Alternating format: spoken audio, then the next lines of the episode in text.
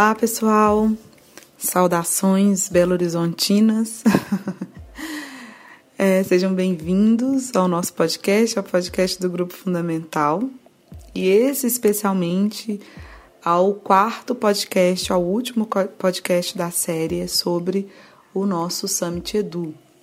Eu sou a Maria Carolina Mariano, diretora de inovação do Grupo Fundamental, um grupo aqui da capital de Minas é, que comanda duas escolas de educação básica, que são o Instituto Gabriela Leopoldina e a Casa Fundamental. É, durante essas séries, esses três últimos podcasts, e esse é o último, a gente apresentou é, as discussões, as, e, enfim, as, a palestra e as palestras que aconteceram no evento que nós promovemos em março de 2019, chamado Summit Edu, o evento aconteceu no WeWork da Savassi.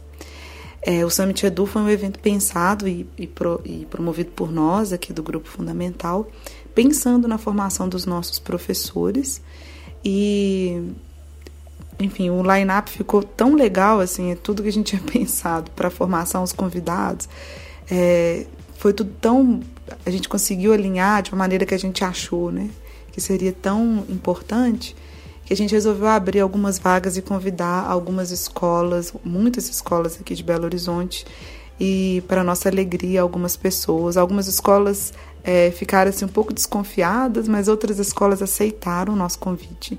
E a gente reuniu, além de professores, gestores e educadores de outras instituições aqui de Belo Horizonte, o que, de, assim, de fato e, e com muita profundidade, nos é, deixou cheios de a, alegria e gratidão. Então, esse evento foi pensado para a formação de professores e esse é o último, é a última sessão. Foram quatro sessões, essa é a quarta sessão. E uma sessão, eu, digo, eu disse que todas as sessões foram especiais, mas essa tem um, quê de mais especial, talvez. É uma sessão que a gente discute sobre é, arquitetura e espaços de aprendizagem. É, eu comando a sessão, tive a honra de mediar essa sessão e os nossos convidados são três arquitetos: o Pedro Haruf, Marcos Franchini e Gabriel Castro. E esses três arquitetos queridos é, construíram o projeto arquitetônico da Casa Fundamental, um projeto que foi premiado pelo Instituto de Arquitetos do Brasil, foi destaque na Folha de São Paulo é, e destaque em alguns outros sites nacionais e internacionais de arquitetura. E eles compartilham tanto um pouco do processo é, de concepção do projeto da Casa Fundamental e compartilham também os estudos que levaram, é, que os levaram de fato a concluir esse projeto, que foi fundamental para que os processos pedagógicos que a gente vinha pensando para a Casa Fundamental eles acontecessem e estejam acontecendo com a excelência que a gente vê no dia a dia da nossa escola. Então é um presente é, e eu espero que vocês gostem tanto quanto nós gostamos. É, uma boa sessão para vocês e a gente se encontra daqui a pouco.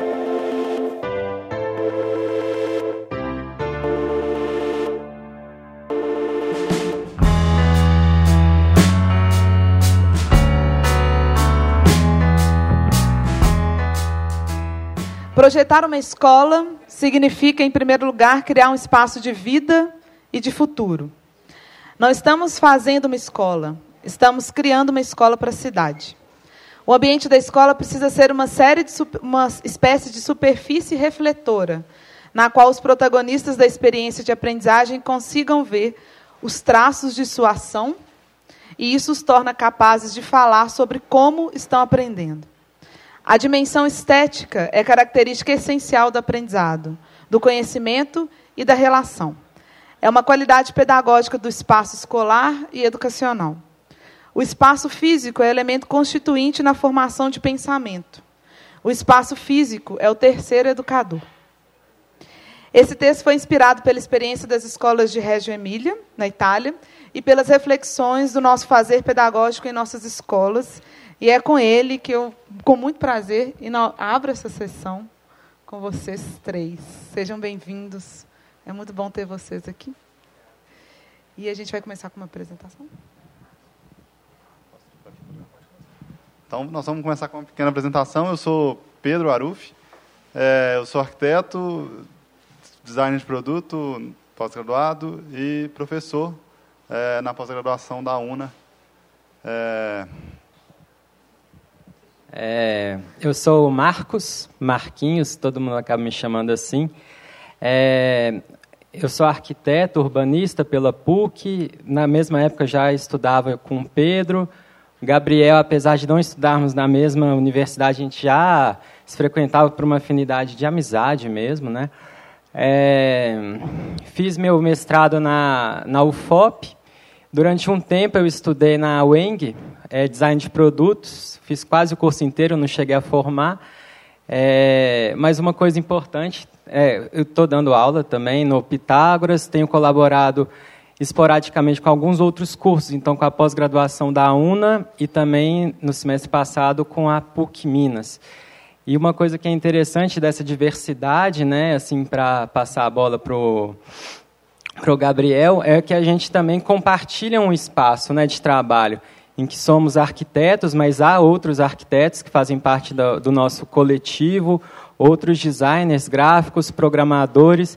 Então é um espaço que talvez não seja convencional e que a gente está sempre se reinventando, né? Então isso é uma coisa bem positiva. Boa noite, é, meu nome é Gabriel, então sou arquiteto também, é, tenho mestrado pela UFMG e também já tive diversas experiências na área da docência para o curso de arquitetura, então fiz estágio de docência na UFMG, dei aula na PUC por um período, Atualmente eu dou aula no curso de arquitetura do Pitágoras Raja.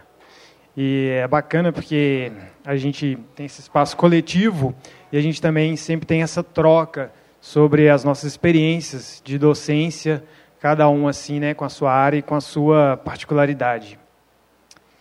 E já começando um pouco aqui a nossa fala que a gente preparou para hoje, a gente achou muito interessante o tema que a Carol lançou pro, e que o pessoal né, programou para o Summit, que é qual é o seu caminho.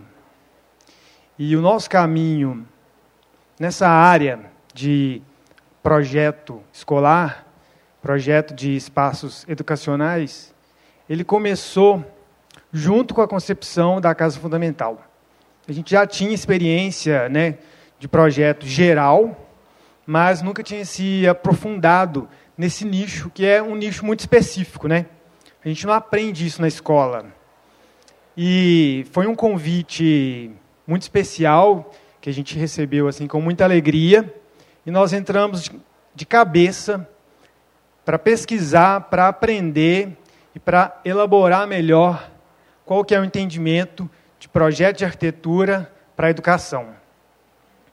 E aí começou uma experiência é, muito gratificante. Primeiro, veio através de um briefing delas, de muitas referências interessantes, muitas coisas que elas trouxeram. A gente resgatou muita coisa da nossa formação também, de alguns cânones que a gente achava interessante. E fomos pesquisar muito sobre as, os processos de aprendizagem contemporâneos, as linhas né, que existem, mais recentes, frequentamos seminários, enfim, começamos a pesquisar profundamente sobre arquitetura escolar. E já se passaram, então, mais de três anos desde então. A gente teve a oportunidade de fazer outros projetos também na área. Então, houve um amadurecimento desde então. E nós separamos, então, três tópicos que a gente gostaria de ressaltar para se ter em mente na hora de pensar e de projetar espaços educacionais, que seria, primeiro, a autonomia do aluno, depois, flexibilidade, e, por último, a gente vai falar sobre aprender fazendo. Então, aí para começar dentro desse tema e falar um pouco sobre autonomia, é, é legal pensar que isso a gente chegou, começou a pensar sobre isso com a conversa com, com a, sobre a casa fundamental, de pensar a educação para o aluno, né? Assim, é, transformar o aluno em protagonista do, do ensino. Então, então, começou muito com, com essa ideia.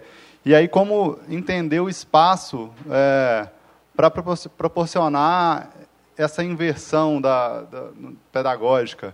Enfim, e é através de vários mecanismos de, de arquitetônicos a gente conseguia pensar em gerar autonomia para o aluno de diversas maneiras. Então, em vez de você criar um, um grande corredor que distribui para a sala, você cria várias, várias circulações possíveis que o aluno pode descobrir a escola a cada momento e pode escolher o, o seu caminho, dependendo do dia.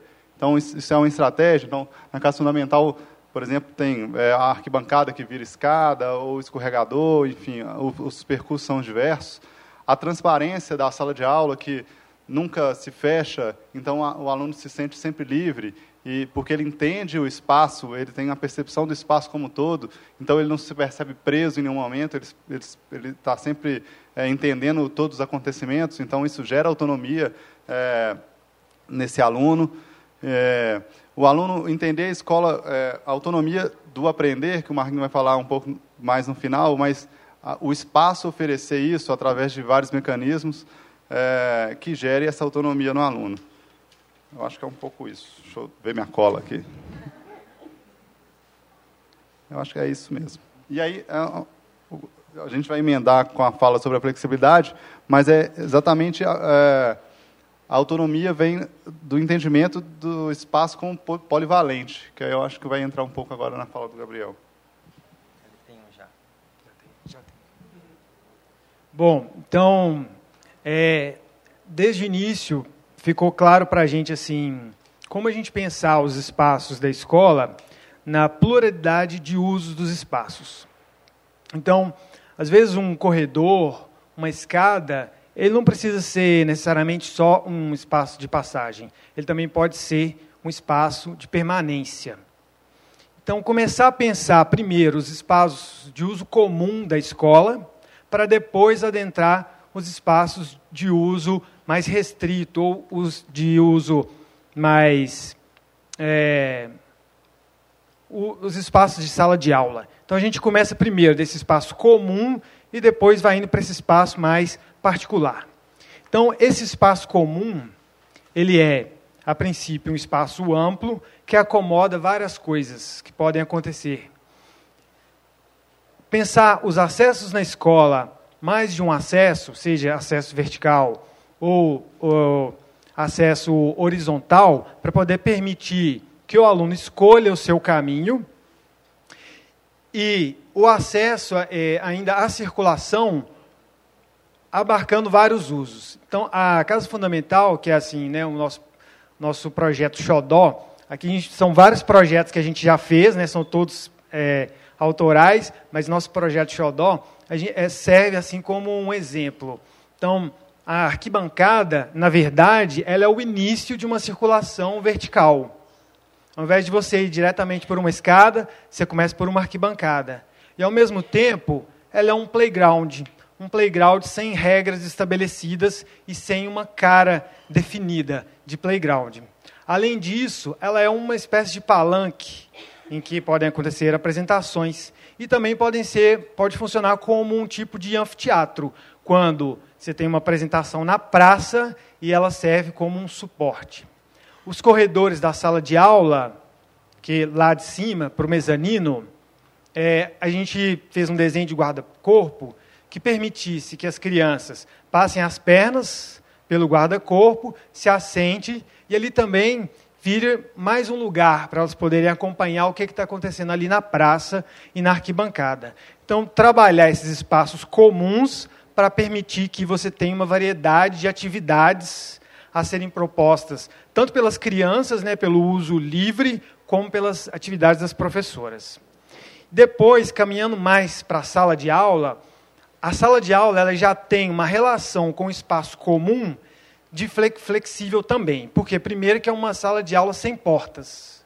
Então, quando a gente propôs isso, parece um pouco radical. Como assim sem portas? Transparente para educação infantil, para crianças, isso vai funcionar? Felizmente, né, a experiência toda mostrou que funcionou, que deu certo. É, é, ela não tem portas, mas ela tem mecanismos que permite você variar os acessos a essa sala e apropriações diferentes. Então a gente não tem porta, mas tem painéis de correr, que você pode recolher todos. Você tem cortina, você pode deixar aquela sala mais escurinha e tal, para um momento de descanso, momento mais privado. Então, essa relação sala de aula com espaço comum é interessante que ela também seja flexível. E depois a gente vai para dentro da sala de aula. É, a primeira coisa que, né, que a gente levou em consideração foi uma sala de aula ampla, que, que permita o professor e os alunos criarem microambientes ali naquele espaço. Permite uma variedade de atividades ali. Então, as crianças podem aprender sentadas, em grupo, individual, deitadas. Dá, é, um espaço grande favorece isso. Mas um espaço generoso, em si, também não é o suficiente. Né? Você tem que ter os dispositivos que vão favorecer isso começa desde mobiliário com rodízio, que você possa fazer adaptações no cotidiano, no dia a dia, com facilidade. É, arquibancadas, biblioteca móvel. É você também deixar alguns ambientes que a criança possa se recolher. Então, se tem um nicho ali, que às vezes a criança está cansada, vai para esse nicho. Enfim, é você permitir, então, é, mobiliários, é, interfaces que vão favorecer uma apropriação da sala de aula e uma variedade de atividades ali. E a gente também tem isso muito claro nas nossas conversas, que isso também não é o suficiente se não está alinhado à proposta da escola. Se você não tem um plano didático, uma, uma coisa consciente dos professores, né, de que vão assim realmente tomar conta daquele espaço e transformar esse espaço no dia a dia. É, eu acho que uma coisa que pelas fotos vocês conseguem perceber bem, que tudo isso que o Gabriel falou, sobretudo nessas anteriores que eram relativas né, à casa fundamental, elas só são possíveis porque existe um pano de fundo para isso acontecer, né? Então, houve uma fala da Cacá no início sobre essa questão do espaço como um terceiro professor, né? Isso é uma tecla que a gente bate muito nas nossas falas, porque ele é suporte para todas essas coisas acontecerem mesmo.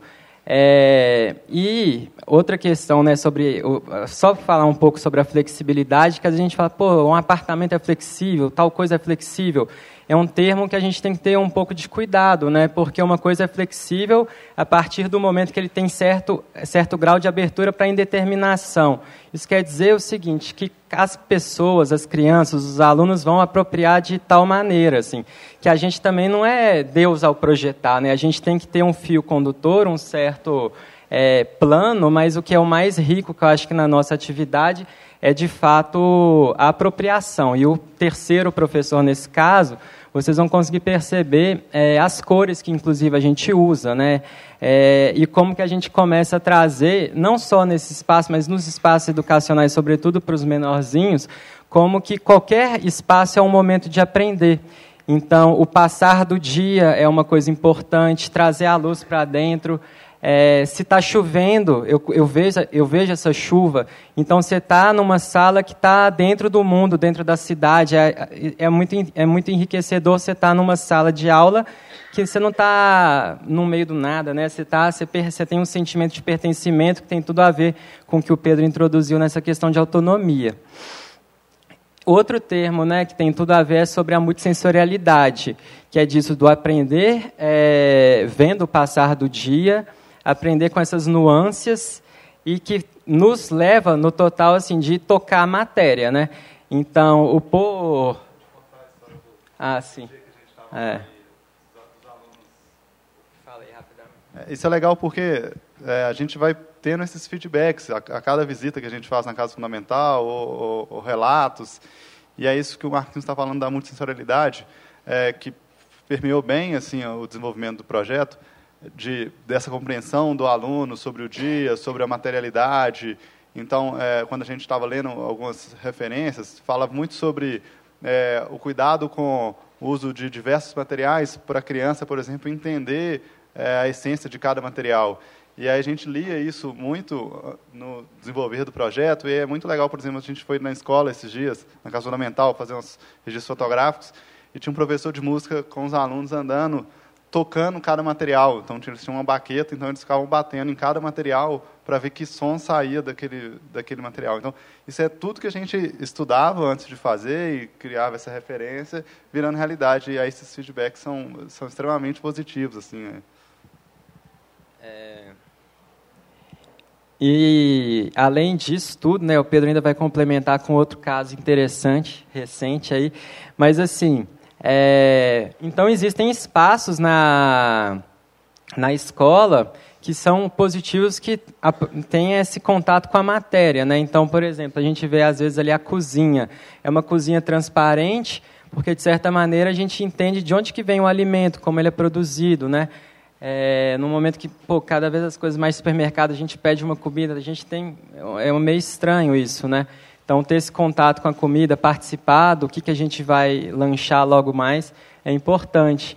E a gente também pensa, né, foi pensado um espaço da horta também como, né, a gente entendeu o ciclo da vida, mas e também é, como um espaço de aprendizagem. E o Pedro tem um caso legal aí que aconteceu. Pode ser até a Cacá contar, que pode ser melhor. É, que é o caso do, do, da borboleta. Eu acho que é melhor você contar. Olha, a gente tem aqui até os professores que fizeram um projeto. Que os meninos vi, foram visitar a horta e eles encontraram lagartas lá. E aí a professora usou isso como mote para um projeto é, que, que, eles desenvolveram sobre o processo de metamorfose da borboleta. Então, se não existisse a horta, não existiria a larva e não existiria o projeto. Né?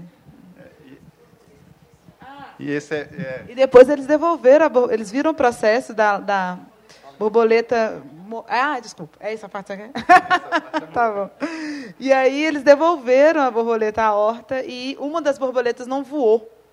E isso também virou um mote de, de discussão, né? Assim. E, e isso é muito legal, esses feedbacks, e a gente vai, vai lá e fica sabendo desses casos, porque isso envolve muito do que a gente estudou. Então, isso tem a ver com a multissensorialidade, tem a ver com fazer, tem a ver com a flexibilidade, porque é a, é a flexibilidade da, da, da, pedagogia, da escola, em pegar esse, essa situação e transformar isso numa outra coisa. E aí isso vira em falar sobre a morte, falar sobre. Então, assim, essa, esse, esse feedback de tudo que acontece porque o espaço funciona, é, como a gente tinha pensado, é, é sempre muito legal. E aí também entra um, um papel assim de quem está pensando o espaço, de como transformar uma horta também num espaço de sala de aula, né?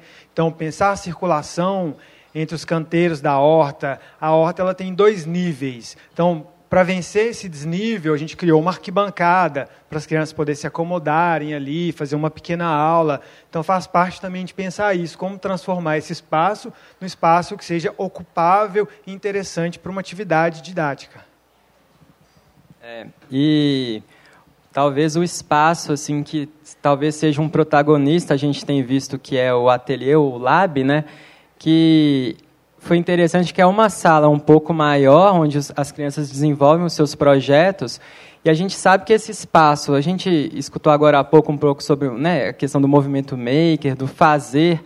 E é muito legal que a gente vê que é um espaço que já está pedindo para ser maior é, e é um espaço protagonista não só na educação básica, mas foi até um tema do meu mestrado, que é na pós-graduação da construção civil por mão na massa, é fundamental para a gente ter noção do que, que a gente está projetando. Né?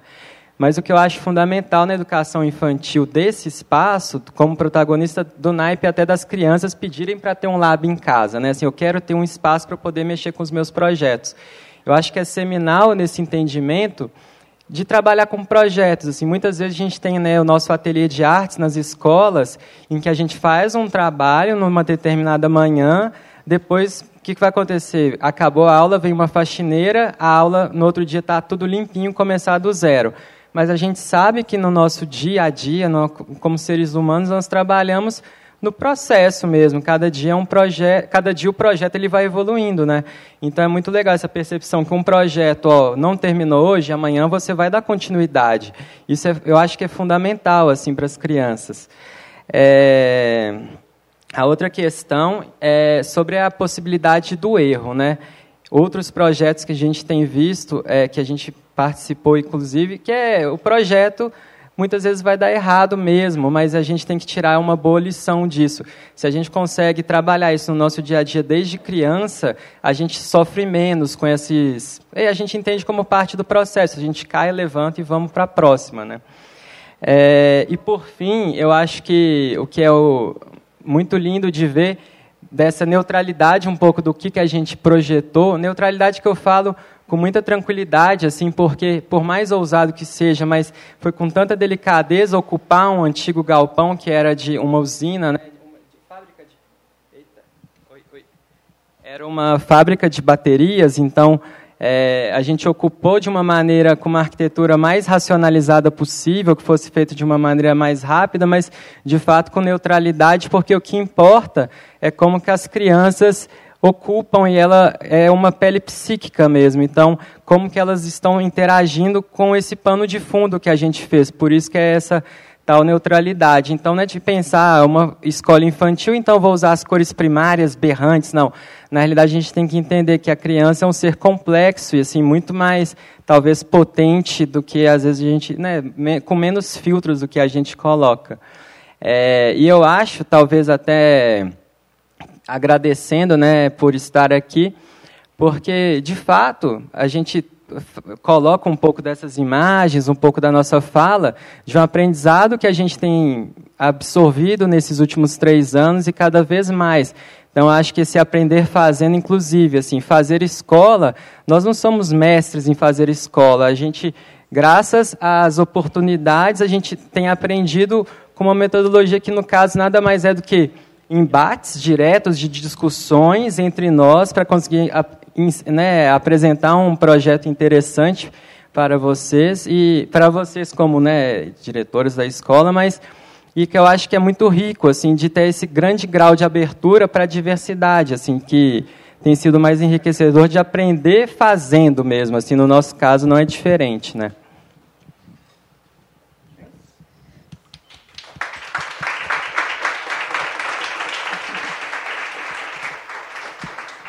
Falaram que vocês não são mestres. A Marina falou que eles são sim. Eu acho mesmo. Ela já está chorando. A Marina chora. é muito bonito. Eu queria contasse um pouco, porque quando a gente foi. É, a gente foi buscar uma pessoa, a gente já vinha prototipando há muitos meses o, a Casa Fundamental, né, que é o projeto que eles desenvolveram.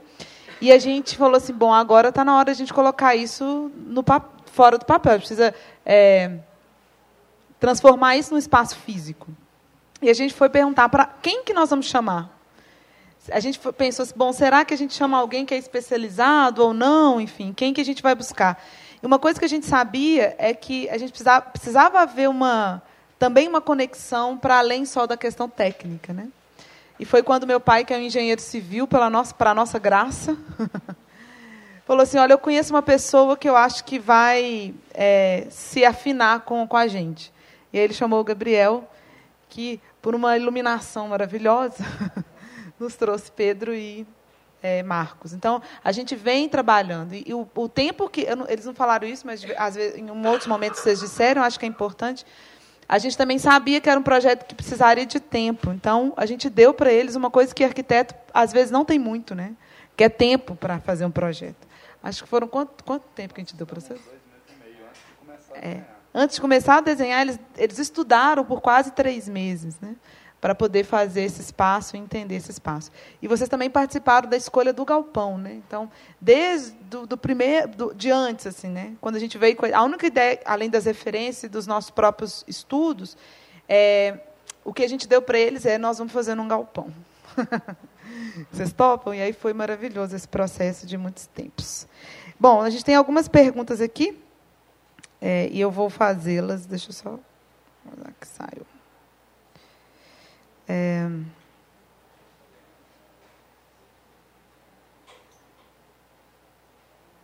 uma pergunta que sempre faz enquanto abre aqui é se vocês abrem vaga para estagiário no escritório de vocês. Alguém tem mais? Vocês têm vaga para estagiário? Estou brincando. Ó, no momento, acho, é, que, acho que no momento não existe uma demanda iminente, né? Mas quem tiver interesse pode enviar o currículo para a gente por e-mail, que fazer um contato, né? É. Porque quando, quando houver uma demanda, a gente pode conversar. que ótimo. A gente vem recebendo é, é, alunos na Casa Fundamental para. A gente ficou conhecido, porque a Casa Fundamental, antes dela inaugurar, a gente ganhou o prêmio do Instituto de Arquitetos do Brasil. Isso é uma coisa que eu costumo dizer, que eu acho muito interessante, porque uma escola só existe quando as crianças estão lá dentro. Né? Então, existia o espaço, mas não existia escola. E a gente ganhou o prêmio antes da escola começar, foi no final de 2017. Né? E, e aí eu, falei, eu ficava, uma coisa que eu ficava muito pensando, eu falei, gente, como é que a gente ganha o prêmio que é de uma escola se a escola de fato não existia, né? se os alunos não estavam lá? E aí depois uma professora falou, quando eu fui apresentar a escola para uma mãe que é uma professora, ela entrou olhou para a Casa Fundamental e falou assim: não precisa me dizer mais nada, eu já entendi tudo. Então, o espaço tem essa força de, de comunicação. Né? Então, ele, ele, ele fala por si só o que é, pode ser feito ali dentro. Então, a primeira pergunta. Para vocês, a gente tem quanto tempo só para eu saber? Tá, para vocês, qual seria o formato ideal para a sala de aula? As salas deveriam ser diferenciadas em relação às áreas de conhecimento, por exemplo, ciências da natureza.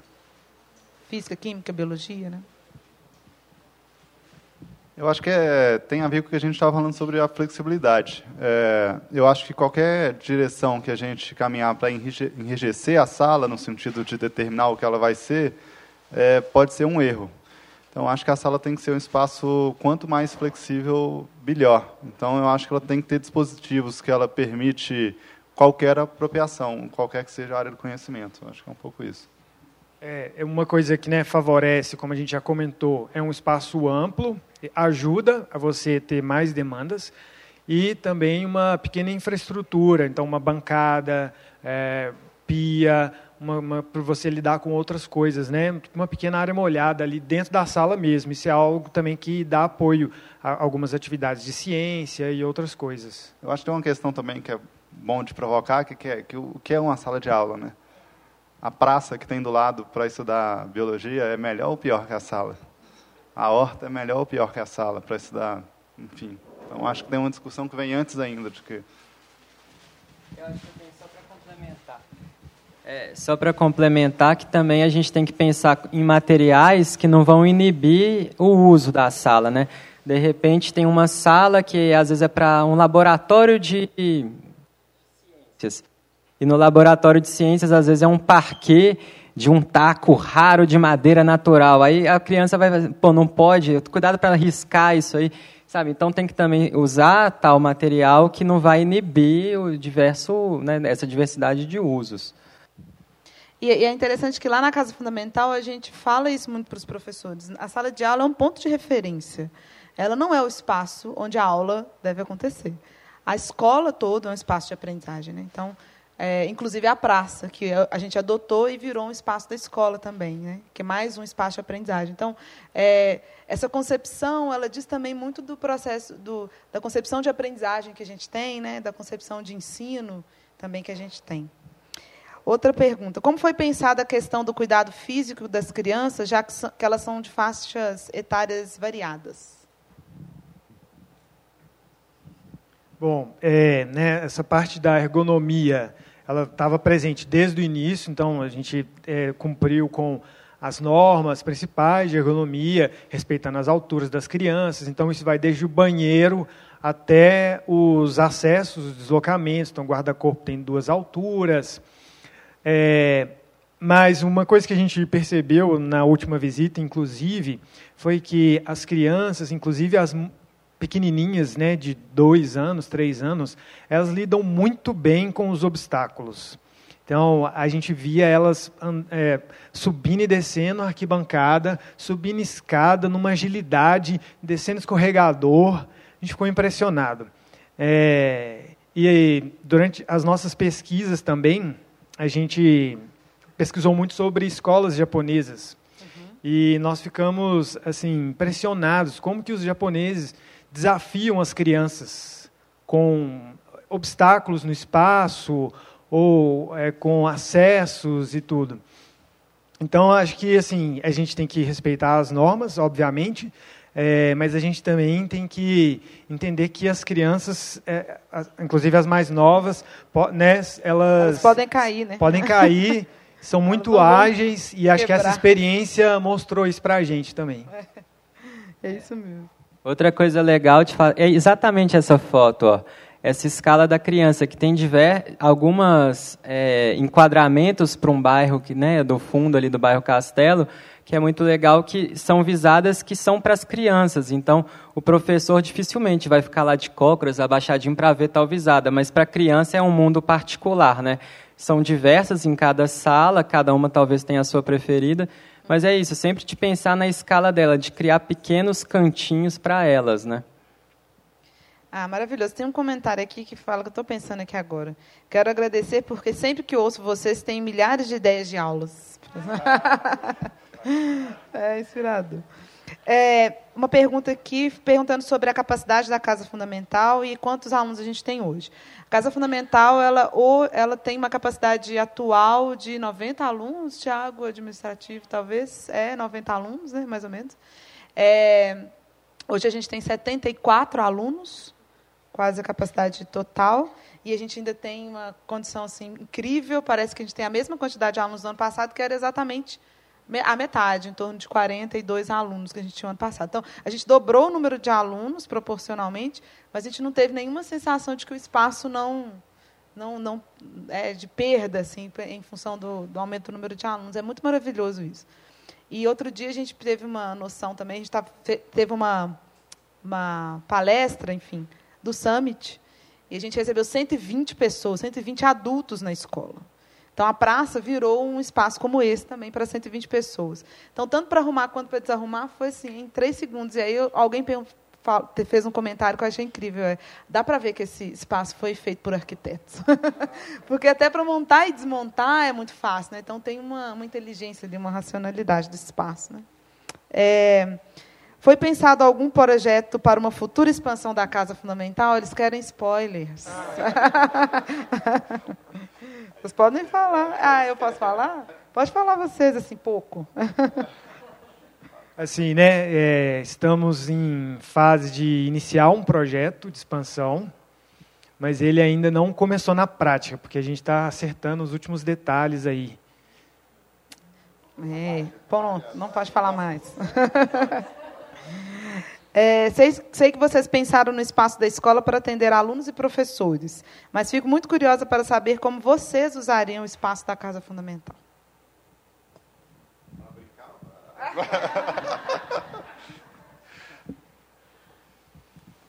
É, eu, eu acho que essa noção da, da, de novo, assim, batendo na mesma tecla da, da flexibilidade e do aprender fazendo, eu acho que, ela, que ele norteia essa possibilidade, é, principalmente por exemplo, na minha experiência como professor de design de móveis, por exemplo.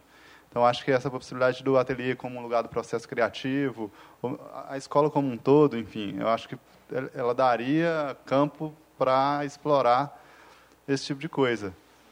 Mas é diferente porque é pensado para crianças e como levar isso para esse mesmo espaço, mas é, é possível. Eu acho que ele tem um grau de indeterminação no espaço que eu acho que ele permite qualquer qualquer é, eu acho assim que uma boa coisa que o Pedro falou é disso, né? Como que a gente usaria, né? Eu primeiro penso assim, se voltasse no tempo, eu adoraria ter estudado nessa escola, né? Que eu acho que foi falado mais cedo, assim, que uma coisa que é meio quase ortodoxa, né? De quem é o detentor da palavra na frente, as, as outras pessoas escutando. Eu acho que assim, um caso tudo bem, assim como tipo num seminário, num simpósio, num, mas assim, se todas as aulas serem assim, a gente sabe que não é o melhor formato, né? Então, o formato que é aí, que cada dia está de um jeito, eu acho muito rico. É, nos cursos assim que a gente dá aula de arquitetura, eu acho positivo da gente poder desconstruir a cada aula, né? Assim, de repente é um ateliê de projetos, então, pô, vamos fazer um mesão, porque é bom cada um aprender com o erro do outro, fazer orientações coletivas, né?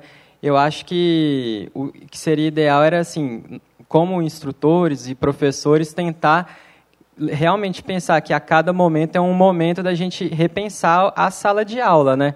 E de fato pensar que a gente não é detentor de nenhuma verdade, mas talvez de passar à frente uma um pouco mais de experiência, né? Eu acho que o, o, que eu penso muito de como esse espaço é enriquecedor nisso, assim, de ser altamente flexível, né?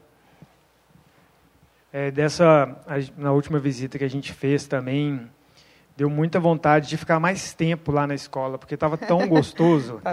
e ainda a gente é acompanha, todo dia assim, viu, gente? acompanhou um pouco as atividades, né? Tinha um professor fantasiado de bruxa, não, mas estava tão divertido. A gente estava fazendo umas fotos lá na sala, depois a gente foi lá para o refeitório, estava servindo é, xixi de caveira para os alunos.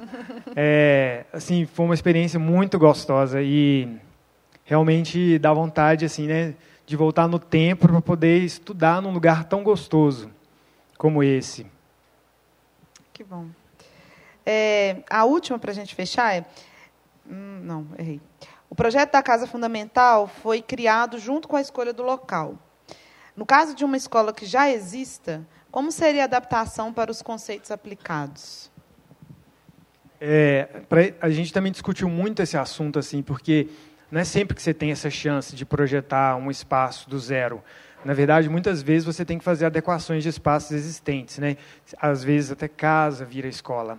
Aí a gente tem que pensar, quando é possível você quebrar vãos e ampliar o espaço, ótimo. Mas quando você ainda está mais restrito ainda, a gente tem que aproveitar dos dispositivos que vão formar essa sala de aula, que vão ocupar essa sala de aula. A gente tem como uma referência é, legal disso é o projeto The School de Stanford, que na verdade é um laboratório de experimentação. E eles lançaram um livro só contando sobre as experiências deles e dos mobiliários e as estratégias de montagem de sala de aula que possibilitam é, espaços mais colaborativos. Então, você ter um mobiliário que te permita uma sala de aula menos engessada e que possa se transformar é, a, partir das atividades, isso é uma boa estratégia para adaptar né, edifícios existentes.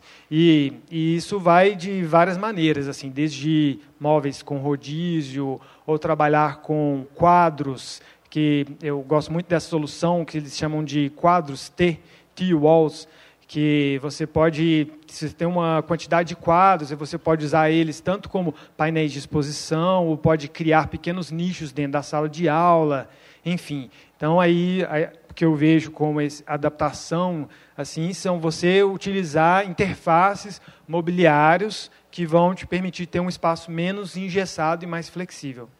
Eu, é, só para complementar, é, porque eu acho que é um pouco do, da nossa fala como um todo, assim, independente do espaço, se você conseguir trabalhar mesmo num espaço dado, enfim, estabelecido, é, gerar autonomia, dispositivos de flexibilidade e aprender fazendo, eu acho que é, é, é, isso que a gente trouxe aqui como elementos chaves para esse espaço de educação, seja ele qual for. E isso é uma pergunta que nos fazem muito, assim, é porque a gente é, a gente traz isso de maneira muito evidente quando a gente conta do processo da casa fundamental e de, do um processo também, um espaço ressignificado lá no Gabriela, que está até aí, um dos projetos, uma das imagens. Mas é, as pessoas perguntam, ah, mas é, é tão importante o espaço assim, e quando eu já tenho uma história, né? e quando eu já tenho um espaço construído? Né? Então, no Gabriela, isso para a gente também é um desafio hoje. Né? Então, como que a gente é, estrutura um espaço para isso? Mas Algo que a gente teve um insight, na verdade, no insight a gente já sabia, mas a gente resolveu colocar isso em prática de maneira evidente, é, não, é muito difícil a gente é, ter um espaço completamente ressignificado né, ou reestruturado para uma proposta é, de aprendizagem diferente, se as pessoas que vão usar o espaço vão facilitar os processos ali dentro, que são os professores, ainda operam numa lógica diferente daquela. Então, o que vai, o que vai acontecer é que o espaço não vai, não vai fazer a menor diferença. Né? Então, a gente precisa lidar com isso. Lá no Gabriela, a gente entendeu isso e a gente começou a mudar o espaço interno. Né? Então, a gente começou com o processo de formação de professores. Então, o espaço está pronto, esperando para que os professores estejam prontos para poder usar esse espaço da melhor maneira possível. Porque os alunos estão sempre prontos. Né? Eles estão, inclusive, esperando. E uma complementação que a gente teve positiva nesse aspecto, até como metodologia projetual, é, de trazer os professores para nas dinâmicas de projeto, né?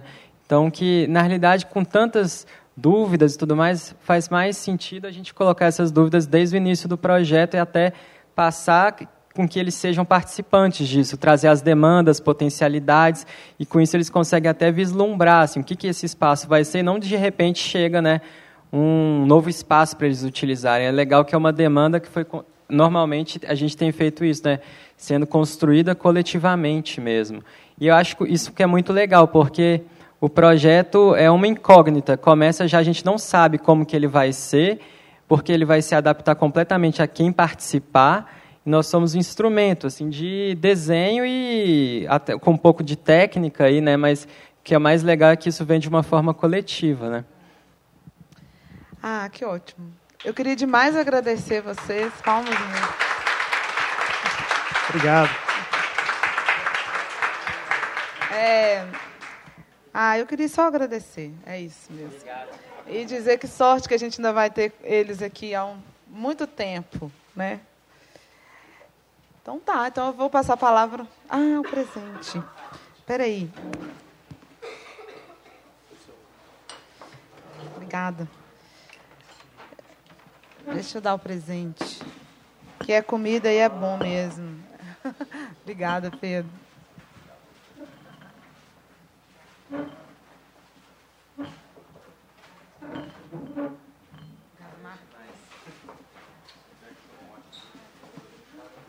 Ah, o Pedro está falando uma coisa que legal, porque nessa semana que eles foram lá na escola, eles pediram também um retorno dos professores em áudio, né?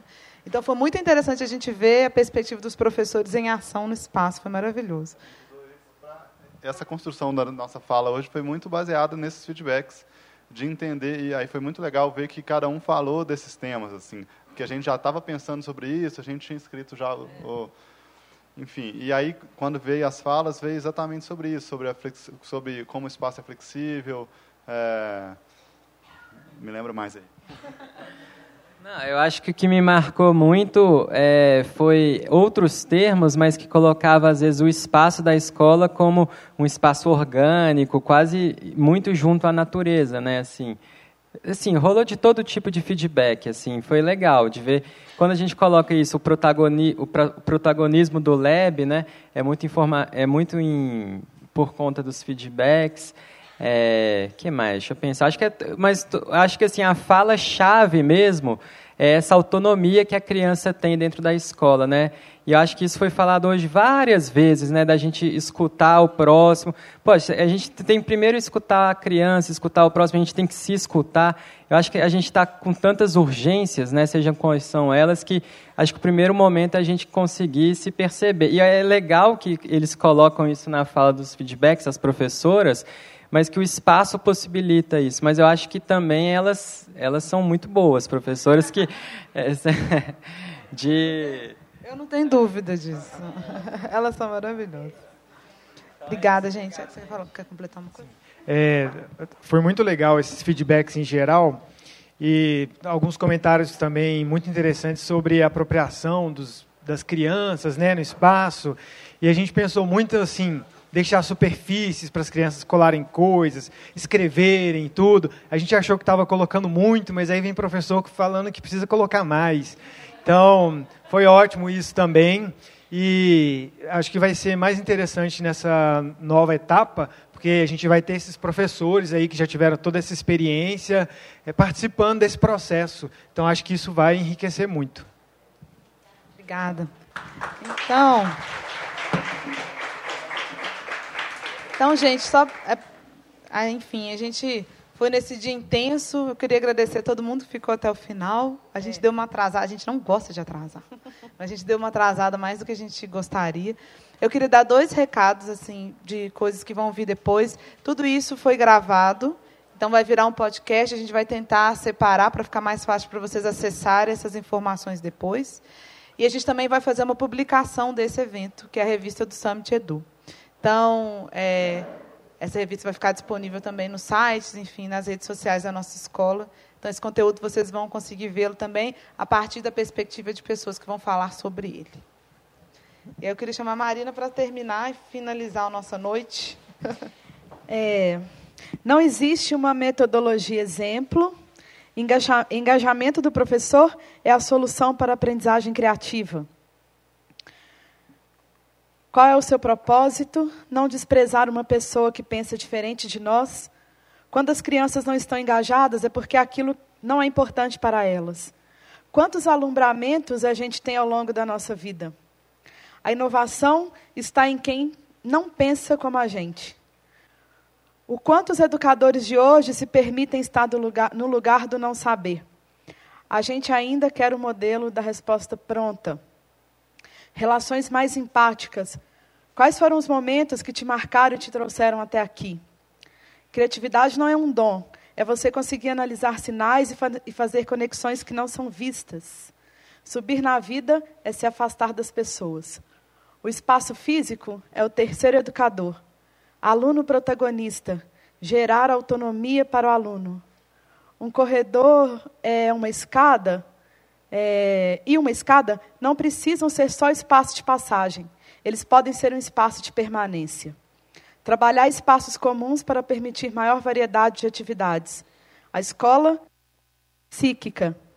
A criança é um ser complexo muito potente. O que é uma sala de As crianças lidam muito bem com os obstáculos. Isso foram pérolas que eu busquei das falas eu tenho certeza que vocês têm milhares aí. A gente pode fazer é, muitos trabalhos com elas.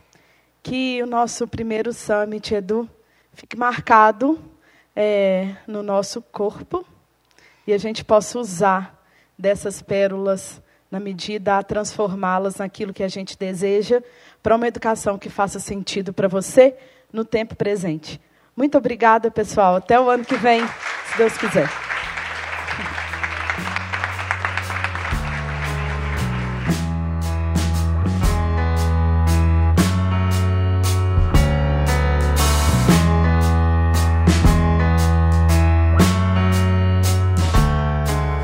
Yes! Vencemos! Então, assim foi, assim terminou a quarta sessão é, do nosso Summit Edu, um evento que nos encheu de alegria, de gratidão por, pelo, por, pelos nossos professores estarem lá, para a gente ter conseguido é, dar a eles essa oportunidade de formação, que a gente considerou eles também muito importantes para o processo pessoal e profissional de todos eles. E também a gente, eu queria deixar registrado aqui nesse podcast a minha alegria e a minha gratidão, meu agradecimento por todos os outros profissionais das outras instituições, das outras empresas que estiveram presentes conosco.